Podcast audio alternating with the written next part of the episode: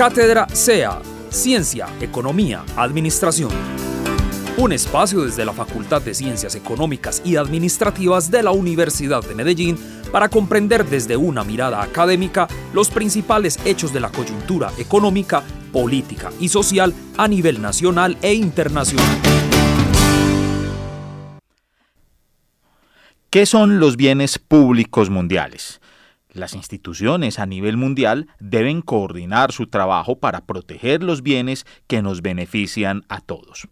Situaciones como la pandemia del COVID-19, las crisis de refugiados ante problemas bélicos de orden mundial y el cambio climático son problemas mundiales que han revelado la necesidad de contar con bienes públicos que también sean mundiales. ¿Qué son los bienes públicos? ¿Cómo pueden suministrarse a nivel mundial?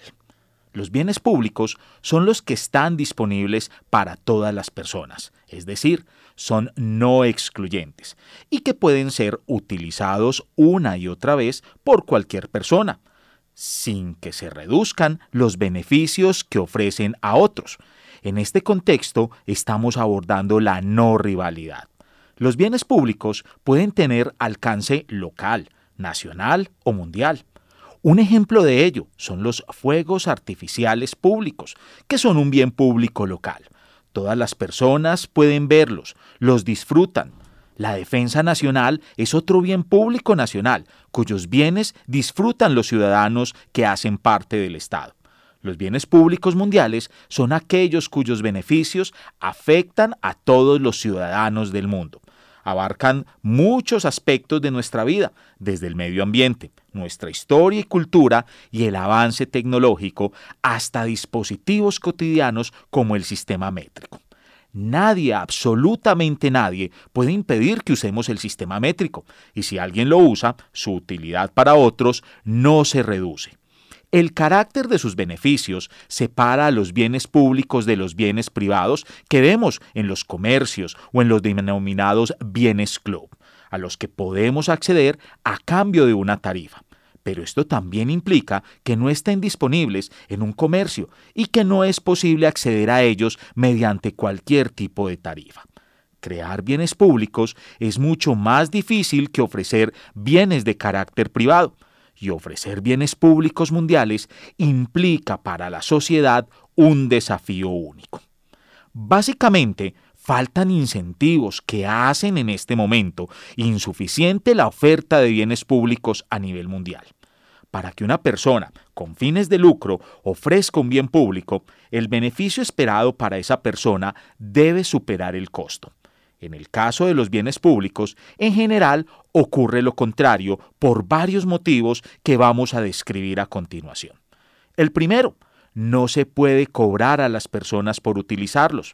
A causa del carácter de los bienes públicos, el proveedor no puede evitar que las personas usen dichos bienes. Una vez que se suministra un bien público, todas las personas pueden usarlo, hayan o no contribuido a su suministro. Esto técnicamente desde la perspectiva económica se conoce como el problema del polizón. En segundo lugar, en el caso de los bienes públicos, el beneficio que recibe cada persona es reducido. Es lo que ocurre a menudo cuando el uso de un bien por parte de una persona afecta a otras. Estos efectos indirectos o externalidades pueden hacer que el beneficio que recibe cada persona sea demasiado pequeño si los efectos indirectos son positivos o demasiado grande si son negativos. Es lo que ocurre, por ejemplo, con la salud mundial. Si una persona opta por recibir una vacuna, protege su salud, un beneficio personal que podría ser pequeño si no se trata de una persona de riesgo, y previene que otras se enfermen, lo cual generaría un efecto indirecto positivo y grande. En tercer lugar, en el caso de muchos bienes públicos, los beneficios se realizan muy a futuro, mientras que los costos se realizan en la actualidad. Las personas tienden a sobrevalorar el presente respecto del futuro. Esta falta de perspectiva puede distorsionar los costos y los beneficios de bienes como la educación y el entorno natural. En la educación, el costo de las escuelas y de los colegios se paga hoy, pero el beneficio se realiza cuando los estudiantes del presente, futuros egresados, se convierten en adultos y proporcionan beneficios en materia de trabajo y desarrollo a la sociedad. Mientras desde la perspectiva del entorno natural, el costo de mitigar el cambio climático se paga hoy, pero el beneficio corresponde principalmente a las posibilidades de extender la vida del planeta a las generaciones futuras. Por estas razones, cuando el suministro de bienes públicos queda en manos del sector privado, tiende a ser insuficiente. A la fecha, la solución al problema de la oferta de bienes públicos es la coordinación, que garantiza que todos contribuyan al suministro de un bien público y que los costos y beneficios se ponderen sin distorsiones. Las instituciones formales, particularmente los gobiernos, son las principales responsables de coordinar la oferta de bienes públicos locales y nacionales. Los gobiernos con instituciones sólidas son los que tienen mejor rendimiento a la hora de ofrecer bienes públicos.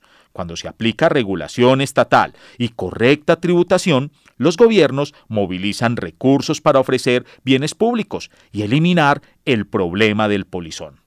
Un gobierno inclusivo valora el bienestar de todos sus ciudadanos, lo que se encuentra en fronteras adentro y lo que de todas las generaciones permite generar bienestar. Algunos gobiernos logran realizar plenamente los beneficios de los bienes públicos para toda la sociedad. Estos beneficios son la suma de los beneficios individuales y sus efectos indirectos, equilibrando de esta manera las necesidades de los ciudadanos tanto del presente como del futuro. ¿Serán diferentes los bienes públicos mundiales? En teoría, los bienes públicos mundiales no difieren de los bienes públicos de carácter local o nacional. Estos se ciñen a dos principios, que son no excluyentes y no rivales. Se caracterizan por tener problemas de polizones, efectos indirectos y horizontes de tiempo breves porque entonces se suministran más bienes públicos locales y nacionales que bienes públicos mundiales, ¿Por qué se destina más presupuesto a la defensa nacional que a la lucha contra el cambio climático mundial. La incapacidad de los gobiernos por ofrecer bienes públicos en un nivel suficiente se amplifica en el caso de los bienes públicos mundiales.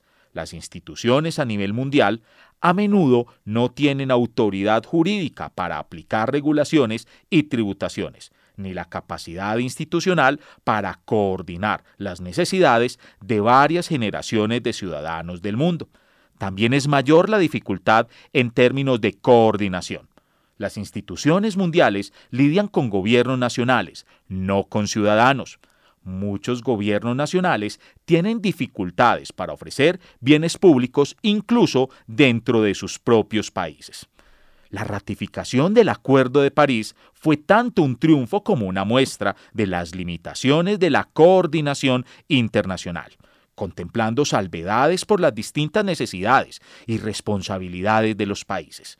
El acuerdo tiene en cuenta el bienestar de cada país, el compromiso de las economías desarrolladas por suministrar 100 mil millones de dólares en concepto de financiamiento climático por año ha permitido movilizar recursos para las economías de mercados emergentes y en desarrollo. Sin embargo, el retiro por parte de los Estados Unidos y el suministro insuficiente de dicho financiamiento, que de por sí ya es crónico, ha resaltado la capacidad reducida del acuerdo para hacer cumplir las contribuciones y eliminar el problema de los que se benefician sin aportar absolutamente nada a cambio.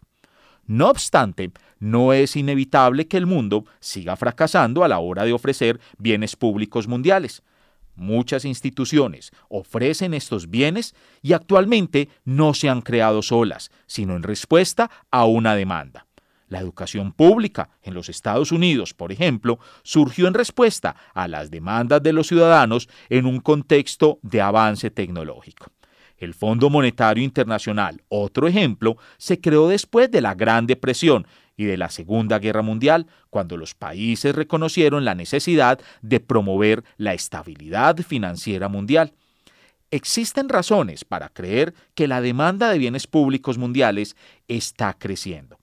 Ya sea por el comercio, los flujos de capital o la inmigración. El mundo está mucho más conectado que en 1945, cuando se crearon muchas organizaciones mundiales como las Naciones Unidas, el Fondo Monetario Internacional, el Banco Mundial y la Organización Mundial de la Salud.